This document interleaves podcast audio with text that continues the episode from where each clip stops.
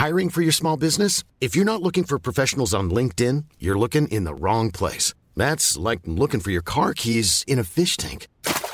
LinkedIn helps you hire professionals you can't find anywhere else, even those who aren't actively searching for a new job but might be open to the perfect role. In a given month, over 70% of LinkedIn users don't even visit other leading job sites. So start looking in the right place. With LinkedIn, you can hire professionals like a professional. Post your free job on linkedin.com slash people today.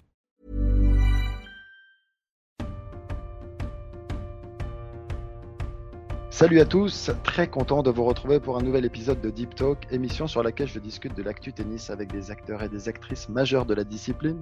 Vous pouvez écouter l'émission en intégralité sur toutes les principales plateformes de podcast et sur eurosport.fr. Si vous aimez, n'hésitez pas à liker, à vous abonner ou à mettre des commentaires. Aujourd'hui, je retrouve une jeune femme de 23 ans. Elle est 53e mondiale. Elle compte un titre WTA remporté à Lausanne. Elle est membre de l'équipe de France de Fed Cup victorieuse en 2019. Elle vient d'enchaîner 10 victoires de rang au Challenge Elite FFT. J'accueille Fiona Ferro. Salut Fiona. Salut Arnaud. Comment vas-tu? Bah, je vais bien. Euh, je sors de deux semaines très positives où j'ai pu enchaîner beaucoup de matchs grâce au, tournoi que la Fédé a organisé euh, dans le sud de la France. Donc, euh, j'ai mérité quelques jours de récup. Quelques jours de récup. Mais justement, j'allais, te dire, toi, tu as, triché pendant ce confinement pour revenir en forme de cette, de cette manière. C'est pas possible. 10 victoires de rang. Donc, tu as joué, c'était Nice et Cannes, hein, n'est-ce pas? C'est ça. Donc, les deux premières étapes, tu as remporté tous tes matchs. Ouais. Bah, pendant ce confinement, donc tu t'es beaucoup entraîné, c'est ça? Ouais, j'ai carrément triché, je dirais même, parce que je me suis entraîné pendant presque quatre mois. Euh, les deux premiers mois, j'ai alterné un jour tennis et un jour physique.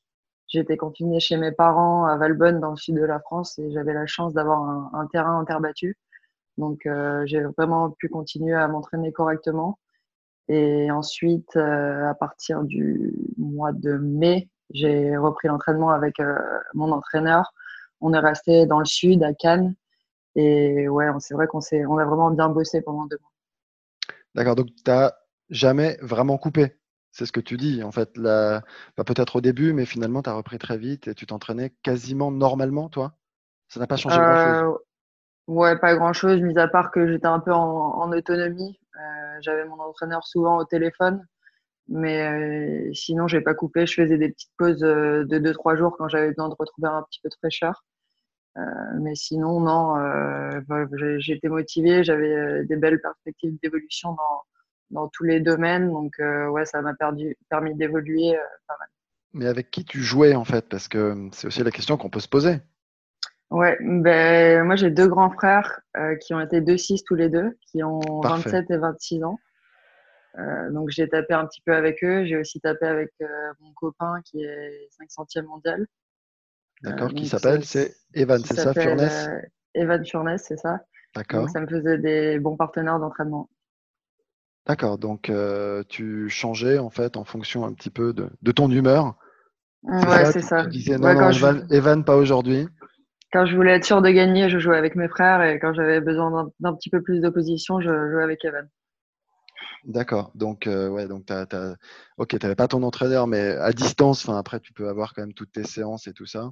Et donc, tu t'entraînais euh, quasi normalement. Donc, c'est, quand même top. Donc, c'est aussi pour ça que tu finalement, que tu penses être revenu en forme un peu. Alors, je ne sais pas si c'est plus que les autres. C'est peut-être que tu as pu aussi euh, travailler des choses, progresser pendant cette période. Ça, on reviendra d'ailleurs surtout un peu plus tard. Mmh. Mais, mais par rapport aux autres, peut-être que tu as en effet gagner du temps par rapport à cette reprise, ça c'est certain. Ouais, j'ai peut-être pris un, peu d'avance euh, le fait de, pouvoir taper pendant que je sais qu'il y a certaines personnes qui étaient sur Paris ou autre part qui n'ont pas eu l'occasion de toucher du tout la raquette pendant deux mois. Donc, euh, ouais, je pense que j'ai peut-être pris un peu d'avance sur ça. Et j'étais aussi surprise euh, de garder la motivation comme ça pendant quatre mois parce que c'est vrai que c'est long, mais au final, c'est passé assez vite, j'ai trouvé. Ouais, toi justement, tu as toute cette confiance là, ce, challenge Elite FFT, donc c'est sur les premiers matchs. je ne sais pas si d'ailleurs c'est officiel ou pas. Est-ce que ça, compte aussi dans, dans enfin, pour le classement français dans l'absolu, puisque c'est pas, sont pas des, matchs internationaux, mais c'est beaucoup de confiance d'engranger en perspective voilà, d'une reprise sur le circuit prochainement C'est vraiment le fait de renouer avec la compétition qui t'a motivé à jouer cette compétition, toi Ouais, bah, je pense qu'après quatre mois, j'étais prête vraiment à aller n'importe où. S'il y avait un tournoi qui se passait, j'étais la première à y être. Parce que j'avais hâte de retrouver les émotions de la compétition et de voir ce que ça pouvait donner en match.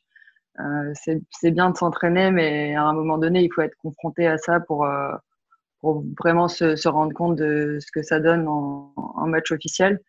Euh, après, euh, on, on m'a souvent dit dans ces deux semaines que c'était que des tournois français, que c'était peut-être pas très important. Mais je pense que quand on a envie de gagner, il y a toujours un petit peu de tension. Et je trouve que je l'ai plutôt bien géré ces deux semaines. Et puis là, tu bats, tu bats des, des très bonnes joueuses avec euh, deux victoires quand même sur Christina. C'est pas neutre. C'est, tu l'avais déjà battu, hein, à l'US Open, je crois. À l'US Open avant, en tout cas, je me rappelle de ce match à l'US. Donc, euh, ça fait, euh, ça fait quand même encore une fois beaucoup de, ouais, de, confirmation un peu de tout cet entraînement. Enfin, je pense que c'est important et c'est cette confiance dont tu parles. Mais euh, là, comment tu la vois, toi, la, la reprise? Parce qu'on entend quand même beaucoup de choses, pas mal de rumeurs. Enfin, tu comptais reprendre par quel tournoi? Ben, À la base, le plan, c'était d'aller direct aux États-Unis sur euh, dur. Euh, mais là, ça a un petit peu changé euh, parce qu'il y a quand même beaucoup d'incertitudes concernant la tournée américaine. Donc moi, j'ai décidé de jouer à Palerme sur terre battue la semaine du 3 août et peut-être à Prague la semaine d'après. Euh, mhm. J'ai vraiment envie de, d'assurer euh, de, de, jouer au moins Palerme et Prague. Et ensuite, on verra voilà, si l'US Open a lieu, euh, j'irai. Euh, mais je commence déjà par jouer ces, ces deux tournois sur terre battue. Donc c'est censé reprendre quand exactement? C'est le 3 août la reprise. Donc euh, ça va être dans des conditions un petit peu particulières, euh, je pense. Enfin, tous les joueuses vont devoir se faire tester tous les trois jours, je crois. On va devoir arriver sur place euh, trois ou quatre jours avant. donc ouais, c'est sûr que c'est des conditions un petit peu particulières, mais au moins si on a l'occasion de jouer des matchs, c'est déjà ça. Ouais, toi, toi, tu as vraiment envie d'y retourner. C'est ça aujourd'hui.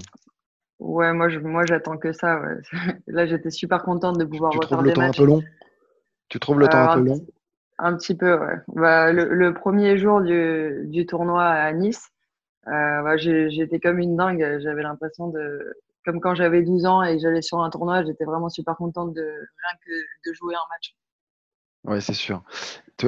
Je ne t'ai pas posé la question, mais sur euh, le, le, challenge Elite FFT, il y a du price money ou pas?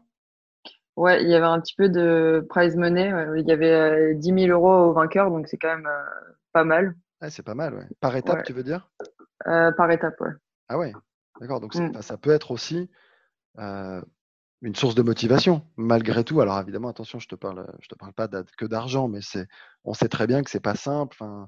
Euh, Les joueuses et les joueurs qui sont à l'arrêt comme ça depuis de, dans mois, enfin, n'ont pas de rentrée. Donc, enfin, voir que justement il y a ce price money, je vais dire ce petit, mais c'est pas du tout un petit price money, Mmh. C'est important aussi pour, pour la suite, hein, pour les joueuses et les joueurs qui ont ouais, bah c'est sûr que ça aide parce qu'il n'y a plus de tournois et nous, les joueurs, on continue à, à avoir des dépenses fixes, comme euh, le salaire de l'entraîneur, euh, les loyers, euh, etc.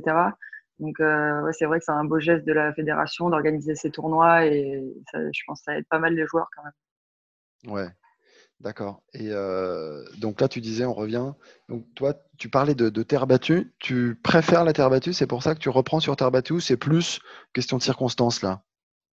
Non, c'est plus question de circonstances, mais c'est vrai que je suis très contente de rejouer sur cette surface parce que je prends vraiment beaucoup de plaisir. J'ai grandi sur cette surface, j'ai beaucoup joué euh, et j'aime bien voilà l'aspect tactique. Euh, qu'il y a sur cette surface. Euh, je, m'amuse beaucoup, voilà. Je m'amuse beaucoup.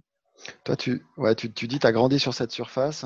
Justement, on va parler un peu de toi, enfin pour les gens commencent à te connaître. Mais si tu devais un peu décrire ton jeu, tes forces, alors peut-être pas tes faiblesses, plutôt les axes de progrès. Bah, je pense que j'ai un, gros, gros coup droit. Il y a beaucoup de, de joueuses qui redoutent ce coup-là. Euh, c'est marrant parce que quand j'étais petite, c'était plutôt l'inverse. Euh, mon coup naturel, c'est plutôt le revers et j'ai vraiment beaucoup travaillé mon coup droit et ça en est devenu euh, mon point fort aujourd'hui. je pense que je suis une joueuse assez complète. je me déplace bien, je vais assez vite sur le court. je suis capable en revers d'aller d'aller long ligne aussi pas mal. C'est un peu ce qui s'est passé sur la finale de la semaine dernière contre Christina. Au début, je lui ai fait assez mal avec mon coup droit et puis ça l'a aussi déstabilisé euh, de voir que j'étais capable euh, de frapper fort en revers aussi. Après, si je devais donner des axes de progression, je parlerais plus de mon service. Euh, mhm. J'aimerais bien être capable d'être plus constante sur ce coup et plus précise. j'ai des, des, bons passages, mais voilà, j'ai du mal à être constante dans la durée.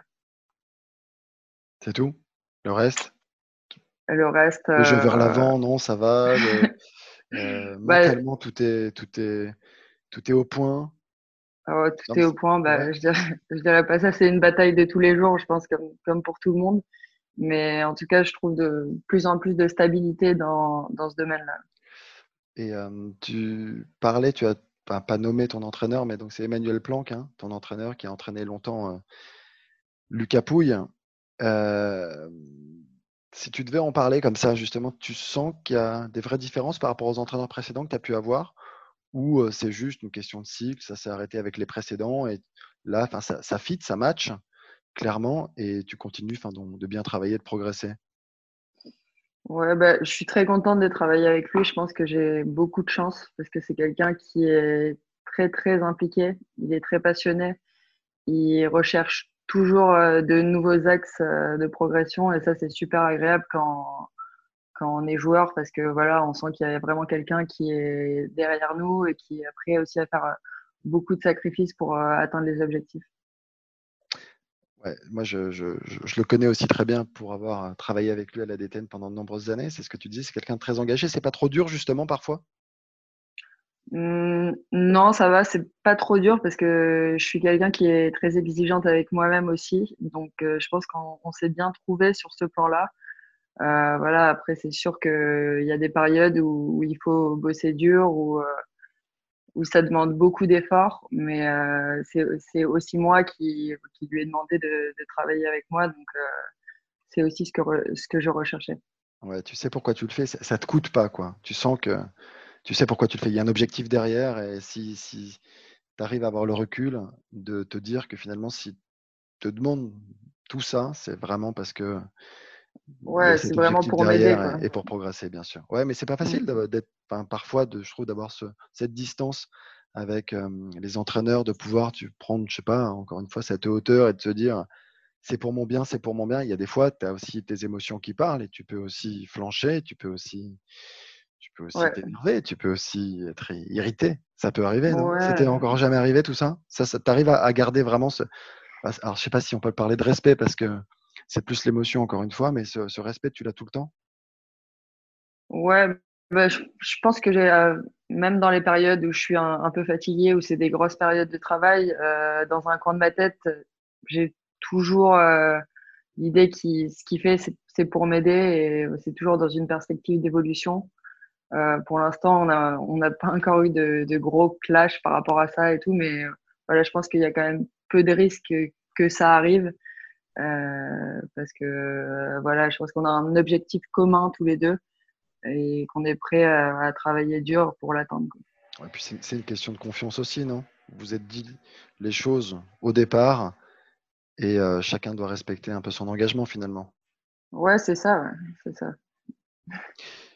Et donc là, on parlait de reprise, donc terre battue. Ensuite, L'idée, c'est peut-être d'aller aux États-Unis quand même. Donc, tu as l'US. Tu penses que avec tout ce qui s'est passé ces dernières semaines, avec les clusters qui reprennent, qui reprennent pardon, un peu à droite à gauche, tu restes confiante Toi, tu restes optimiste?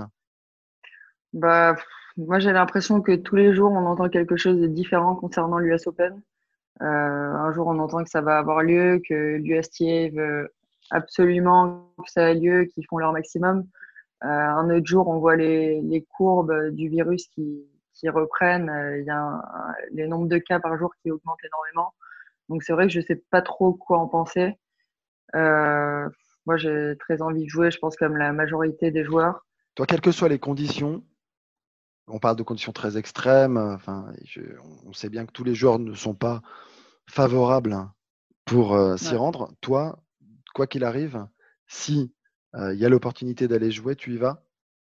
Ouais, moi j'y vais, quoi qu'il arrive. Ben, en fait, on, a des réunions avec la WTA tous les vendredis. Ils ont mis ça en place depuis le début du confinement. Et c'est vrai qu'il y a pas mal de joueuses qui sont très réticentes à y aller, euh, qui demandent euh, à ce qu'elles ne soient pas pénalisées, à ce qu'elles n'aient pas d'amende euh, si elles décident de ne pas aller jouer l'US Open. Mais voilà, moi je pense que évidemment il faut prendre les, mesures nécessaires, il faut bien se protéger, pas faire n'importe quoi. Mais en tout cas, j'irai si ça, si ça a lieu. Est-ce que tu as hum, suivi un petit peu donc les, différentes compétitions là qui ont, eu lieu? Enfin, on parlait de, de modernisation du jeu, beaucoup. Euh, je sais pas, toi, vu ton, jeune âge, comparé en tout cas au mien, on peut avoir des points de vue divergents. Euh, est-ce que tu vois le tennis évoluer ces prochaines années? Et si oui, dans quel sens? Euh, Je pense, je, fais référence à l'UTS que tu as peut-être regardé du coin de l'œil. Comment tu, vois un petit peu, comment tu vois un petit peu l'évolution, la modernisation de, voilà, du tennis? J'ai regardé un petit peu l'UTS, mais euh, c'est vrai qu'au début, je n'y comprenais rien en fait, parce que c'est vrai qu'il y a pas, pas, mal de règles euh, différentes par rapport euh, aux règles bah, qu'on a, dont on a l'habitude. Et moi, je parle pas mal avec mon entraîneur justement de cette modernisation possible des règles. Et lui me dit que dans les prochaines années, c'est très probable qu'on adopte un format avec des short sets, donc des sets, des sets de 4 jeux. Euh, ce sera un peu une, révolution, je pense, pour euh, le tennis euh, par rapport à l'aspect physique aussi. Pour les joueurs, ce serait complètement différent, mais peut-être que pour les, téléspectateurs, ce, serait mieux. Euh, parce que c'est vrai, quand on regarde un match de tennis, les premiers jeux des sets, ils sont souvent pas très intéressants. les moments qu'on attend, ça arrive plutôt en fin de set, vers 3 partout, 4 partout. Donc, euh, ouais, ça pourrait être intéressant de raccourcir les sets et d'arriver euh, tout de suite dans le money time. Mais est-ce que toi, ça te plairait?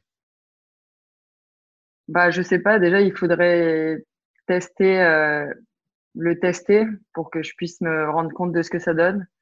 après, je pense que c'est important de pas trop dénaturer aussi le jeu parce que ouais, de, de, pas trop euh, dénaturer le jeu et de, de garder quand même euh, certaines règles historiques du tennis. Les, les short sets, c'est ce que tu dis un petit peu, ça aurait tendance à enlever, à retirer peut-être la dimension physique?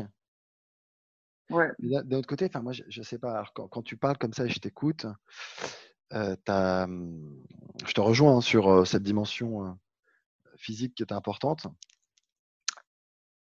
J'ai un j'ai un petit peu de mal comme ça à, me projeter et à me dire que le tennis puisse évoluer vers ce, genre de, de, format court pour peut-être les diffuseurs, pour aussi, donc tu le disais, les, spectateurs, les téléspectateurs. Mais d'un autre côté, as Gilles Simon qui n'arrête pas de dire qu'il faut aussi savoir éduquer les spectateurs, les fans de tennis, les téléspectateurs. Et, et c'est pas c'est pas à eux finalement d'imposer un petit peu leur loi tout le temps. Et c'est ce que, enfin, tu vois, il y a, y a, tout ce truc, qui me semble aussi très important. J'ai le, j'ai le sentiment qu'on se plie un petit peu aux règles de notre société qui nous impose d'être euh, dans un truc, tu vois, de consommation, d'immédiateté aussi. C'est, faut que tout soit immédiat.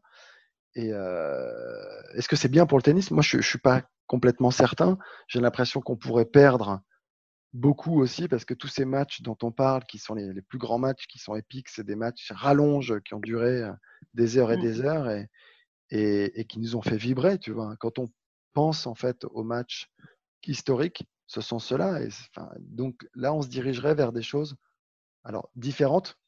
Ok, on va pour, pour pas employer d'autres mots, mais est-ce que justement on on n'enlèverait pas un peu, un peu, un peu piment, enfin, je sais pas, un peu des, choses qui nous paraissent, moi, qui me paraissent peut-être essentielles et qui, en tout cas, je sais pas, ont bercé quand même toute mon, mon enfance et m'ont donné aussi envie d'aller vers ce sport? Je je sais pas. Je, parle vraiment, là, pour l'instant, du short set. Hein. Ouais, mais moi, je suis pas forcément pour, en fait, mais je pense que dans ce cas-là, euh, si on conserve les règles historiques du tennis, faut que les joueurs acceptent aussi euh, que les, les revenus euh, arrêtent d'augmenter. Parce que si on va vers les short sets, il y aura peut-être de, de, plus en plus de téléspectateurs aussi. Et ça va amener plus d'argent. Euh, alors que peut-être si on reste sur des matchs longs, il y aura peut-être un petit peu moins de, de téléspectateurs et euh, les, les, revenus peut-être euh, arrêteront d'augmenter. Mmh. Donc il faut savoir ce qu'on veut, ce qu'on veut vraiment nous les joueurs aussi. Est-ce qu'on veut de plus en plus de revenus ou est-ce que ce qui nous intéresse c'est de rester sur sur ces formats historiques et qu'est-ce qui est le plus important quoi? Toi, tu penses, enfin, tu as l'air même convaincu que le fait de réduire comme ça la durée des matchs va augmenter le nombre de téléspectateurs de fait? Ouais, tu, penses que ça va bah aller dans, cette direction? Moi, je, moi, je pense. Ah, tu penses quand même, d'accord. C'est une hypothèse. Non, mais c'est une hypothèse. Mais de toute manière, ouais, ce sont que des hypothèses, mais moi, je pense. Ouais. Mais je mais je dis, je dis pas que je suis pour, parce que euh, moi, comme toi, j'ai regardé les, matchs de tennis euh, toute mon enfance euh, avec des sets euh, normaux. Et c'est aussi pour ça que je joue et ben, j'adore ces formats-là. Est-ce que tu parlais d'argent là sur le circuit, tu, mais tu penses qu'il y en a trop d'argent sur le circuit ou elle est légitime cette euh, grogne des joueuses et des joueurs qui demandent toujours plus? Bah, ça dépend. Ça dépend. Je pense que elle est légitime à certains classements. Il y a beaucoup d'argent, mais il n'est pas très bien réparti. moi, j'ai pu constater la différence parce que j'ai j'ai passé euh, trois ou quatre années euh, à peu près au niveau de la 250e place. Et ensuite, euh, en un an, je suis montée dans le top 100. Donc, c'est vrai que c'est vraiment flagrant la différence qu'il y a entre ces deux niveaux-là de classement. donc, je pense que ça pourrait pas faire de mal si l'argent était réparti un, petit peu plus équitablement. Tu parlais aussi d'Evan, ton, ton, petit copain qui est 500e. Je pense que ça doit. Bah, c'est des classements où c'est très difficile, où tu rentres finalement pas suffisamment mmh. d'argent pour pouvoir bah, prendre un entraîneur, voyager toute l'année. C'est quand même très compliqué. Tu dis être passé par là, toi aussi, et tu vois la différence. donc en fait, tu serais plus pour une meilleure répartition, plus que pour une augmentation des price money dans les tournois majeurs. Ouais, voilà, c'est ça. Mmh. Je ne sais pas si c'est facile à mettre à exécution tout ça. Mais, non, bah, c'est jamais, jamais facile. Euh, et, justement, Evan, comment il l'a vu cette situation? J'imagine que ça doit être dur. Alors, on n'est pas là pour parler de lui, mais enfin, juste petite parenthèse, ça doit être dur, non Justement, c'est ce que tu dis? Ouais, bah, jusqu'à l'année dernière, il a été euh, assez aidé par la fédération. Il était dans les structures fédérales, d'abord à l'INSEP et ensuite au CNE. Euh, cette année, il a dû trouver sa propre structure d'entraînement. Donc, forcément, tout ça, ça a un coût. Mmh. Euh, donc euh, ses parents, euh, ses parents l'aident, mais c'est sûr qu'il faut faire pas mal de, sacrifices. Il ne peut pas se permettre d'avoir un coach à l'année sur tous les tournois. donc il est souvent en autonomie. Et quand on a ce niveau-là, je pense que c'est vraiment important d'avoir un, un, œil extérieur et quelqu'un qui nous aide, qui nous donne son point de vue quand on est en compétition. Donc après, c'est vrai que c'est un peu un cercle vicieux quand on est à ce classement-là et sur les tournois parce que bah, on se retrouve euh, tout seul, souvent sur des tournées qui sont un peu longues et euh, voilà, on n'a pas trop d'argent, donc c'est pas facile de s'en sortir. Tu as, une idée de l'estimation de ce que ça coûte sur une année? De pouvoir justement voyager, de pouvoir avoir une personne régulièrement, je ne vais pas dire chaque semaine parce que ça serait peut-être euh, impossible. Bah, Moi, de 13 ans jusqu'à mes 19, 19 ans ou 20 ans, je crois, euh, j'ai eu un entraîneur euh, dans le privé, donc euh, j'étais chez mes parents, c'est mes parents qui m'aidaient à, le financer. Et ça coûtait à peu près 100 000 euros par an. Ah oui, c'est quand même en comptant ouais, le, salaire, les frais de l'entraîneur, mes frais. voilà, c'est vrai que ça coûte, ça coûte très cher. Et ouais, c'est pas tout le monde qui peut se permettre ça. D'accord, oui, c'est oui, c'est beaucoup. Et donc toi, tu disais avoir passé 3-4 ans aux alentours de la 250e et tu as réussi à finalement passer le cap et à rentrer dans les 100 depuis maintenant un peu plus d'un an. Qu'est-ce qui s'est passé?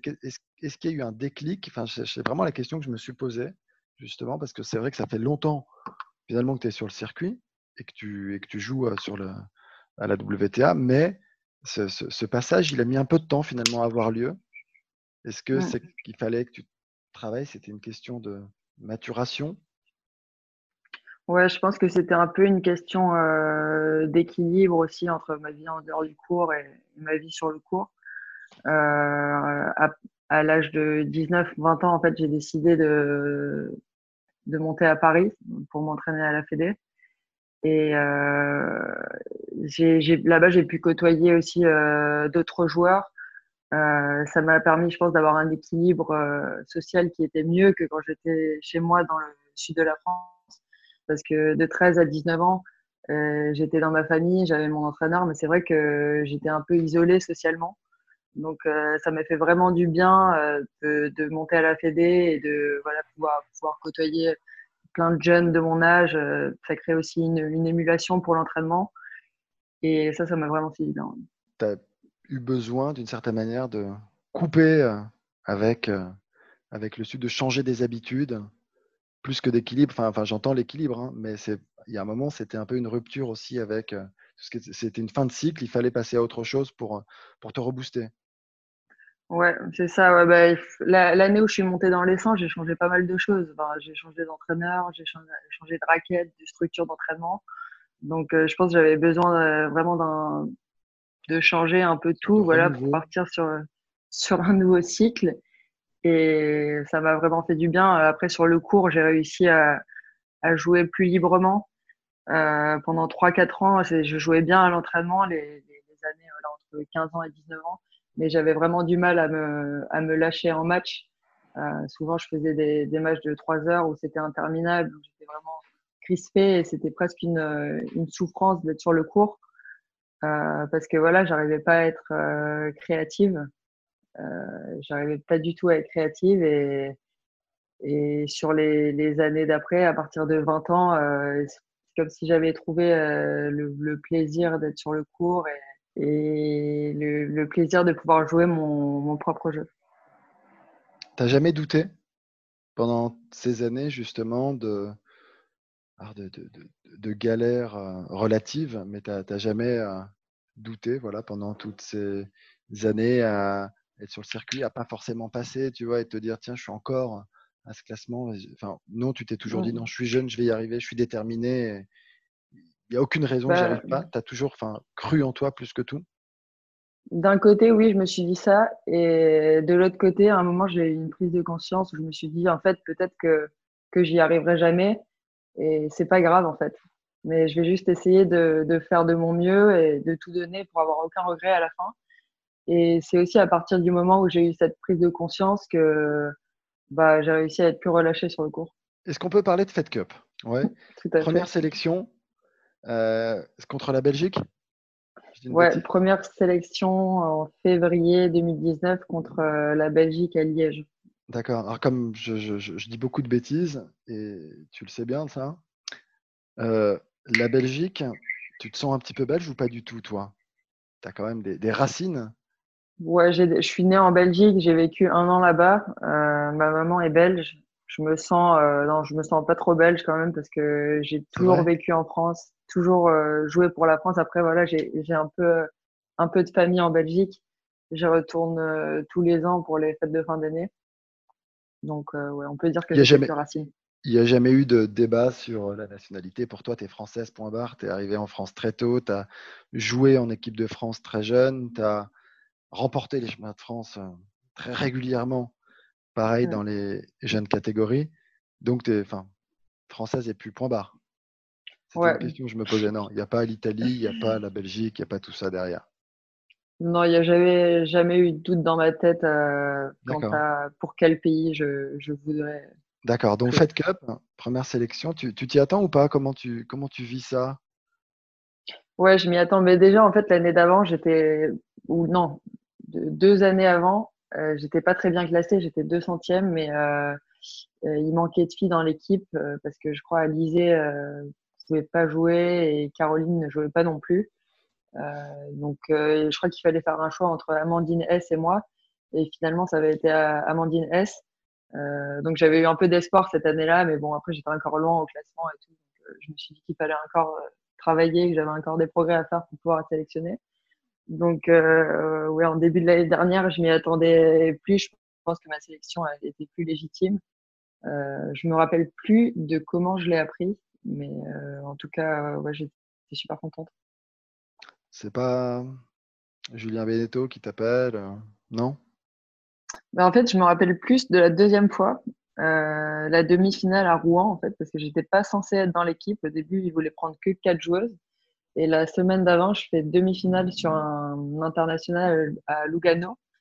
Et le soir, donc le samedi soir, il y a Julien qui m'appelle et qui me dit euh, bah, T'es où là? Et je lui dis bah, Je suis chez mes parents à Valbonne, j'ai deux, trois jours de repos. Il me dit Non, non, t'as pas deux, trois jours de repos. Euh, demain matin, tu prends ta valise et tu, tu viens nous rejoindre à Rouen. Donc j'étais super surprise et, super contente parce que j'étais déçue de ne pas faire partie de l'aventure au départ alors que j'avais fait partie de l'aventure au premier tour. Ouais, mais euh, si justement, tu avais joué en équipe de France chez les jeunes, c'est un peu les, les prémices, hein, on va dire, de, de, ce qui se passe ensuite. Enfin, la différence, la Fed Cup, c'est que là, euh, on est dans le monde des adultes, tu représentes euh, la France. Ça représente quoi pour toi? Ça a été ta, bah ton émotion peut-être la plus forte dans le tennis ou pas? Ou tu en as d'autres? Bah non, les émotions qu'on a vécues à Perth, euh, elles étaient incroyables, enfin hyper fortes. Et d'avoir pu vivre ça, ça donne, donne vraiment envie de, de, travailler encore plus dur pour euh, pouvoir les revivre. Quoi. Et c'est quoi? C'est le fait de se retrouver en équipe avec euh, ses copines, se dire on va, il y a un projet commun, on est tout ensemble. Enfin, je, sais, enfin, j'essaie encore une fois de comprendre. Ou c'est ou c'est simplement le drapeau, enfin, voir bleu, blanc, rouge et de se dire que tu représentes ton pays? Non, c'est plus le partage d'émotions qu'on peut vivre quand on est sur le cours, même quand on est sur le banc. Euh, on est à fond derrière ses coéquipières et enfin, quand, elle gagne un point, elle sert le point, elle nous regarde, il y, a tout le public qui nous encourage. Moi, c'est vraiment ça qui me, ouais, qui, me motive. Quoi ça, crée de l'émulation entre vous aussi? Est-ce que ça t'a rapproché euh, des filles ou vous étiez déjà euh, assez copines et ça n'a pas été favorisant? Bah, moi, je les connaissais pas très bien au départ parce que il y a quand même une, différence d'âge qui est importante, enfin, surtout entre euh, Pauline et Alizé. Euh, je connaissais pas, pas du tout Christina et Caroline. Euh, Alizé, j'avais eu l'occasion de jouer les matchs par équipe avec elle et, et Pauline, je, la connaissais déjà un peu. Euh, mais sinon, euh, sinon, non, c'est vraiment, je pense, euh, toutes les émotions qu'on a vécues au cours de cette campagne 2019 qui nous ont vraiment rapprochés et qui ont créé des liens bah, incroyables. C'est par rapport justement aux différences d'âge, il y a eu de la transmission, il y a eu des échanges auxquels tu t'attendais pas avec, avec les filles en arrivant Tu as été bien accueillie? Ouais, j'ai été vraiment bien accueillie. Euh, moi, je m'attendais à avoir un bizutage, mais ils m'ont épargné. Je ne sais pas pourquoi. Pas vrai. Faudrait, pas de bizutage. leur demander. Tu sais quoi on va, on va, le lancer. Euh, on veut un bizutage pour Fiona lors de la prochaine rencontre de Fed Cup, s'il vous plaît. Voilà. Tu vois, on, a lancé l'appel. C'est important. C'est rare quand même. C'est rare de demander le bizutage. Mais toi, Ça tu l'as Parfait. ils m'ont juste demandé pendant la Marseillaise euh, à Liège. Ah oui, j'ai fait le petit speech à Liège. Ça va, ça s'est bien passé. J'ai stressé pendant deux jours avant, mais finalement, j'ai. Ouais, t'as pas dormi. Euh. non, mais euh, sinon, le seul bizutage qu'ils m'ont demandé, c'était pendant la Marseillaise de, de, faire un tour sur moi-même quand je saluais le public. Mais je l'ai pas fait. Tu l'as pas fait? Non. C'est moche, mais t'as pas le droit de faire un truc pareil. C'est moche. D'accord. Et on va finir très simplement par tes ambitions. J'imagine que tu veux aller le plus loin possible. J'imagine que tu ne veux pas avoir de regrets. Tu te fixes des objectifs en termes de classement ou le classement, c'est le résultat finalement de ton engagement, de ton quotidien, de, ta charge de travail et de tes progrès?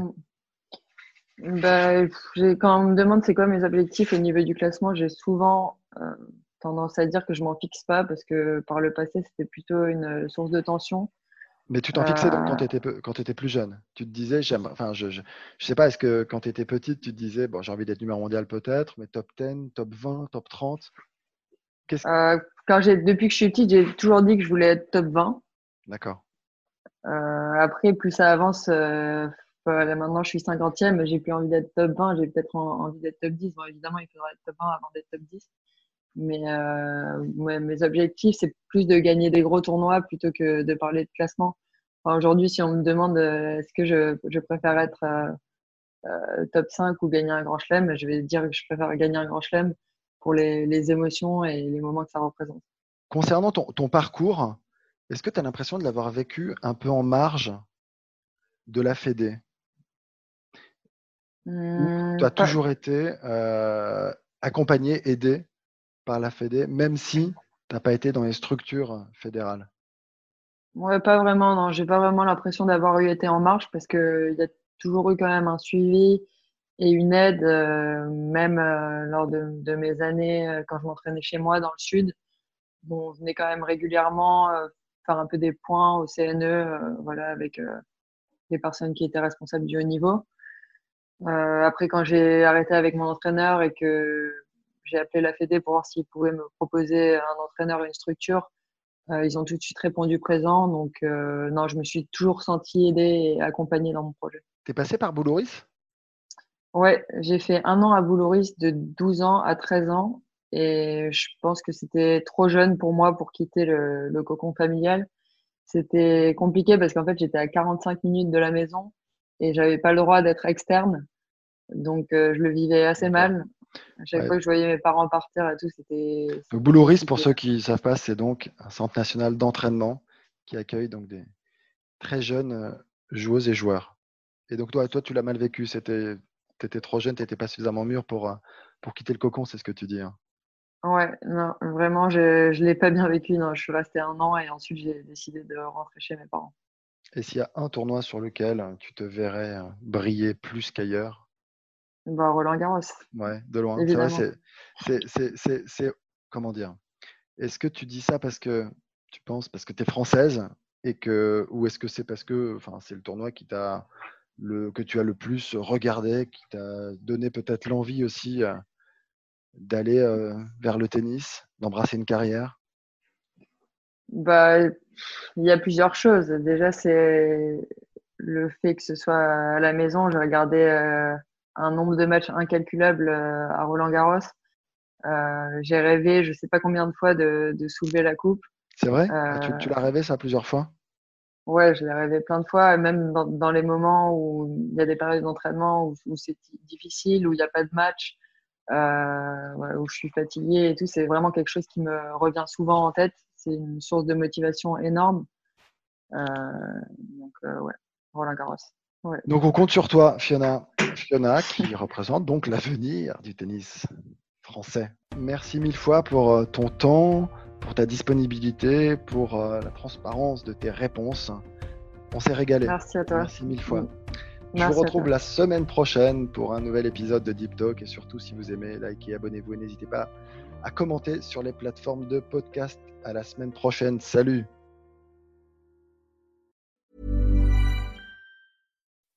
When you make decisions for your company, you look for the no-brainers. If you have a lot of mailing to do, stamps.com is the ultimate no-brainer. Use the Stamps.com mobile app to mail everything you need to keep your business running with up to 89% off USPS and UPS. Make the same no brainer decision as over 1 million other businesses with Stamps.com. Use code PROGRAM for a special offer. That's Stamps.com code PROGRAM.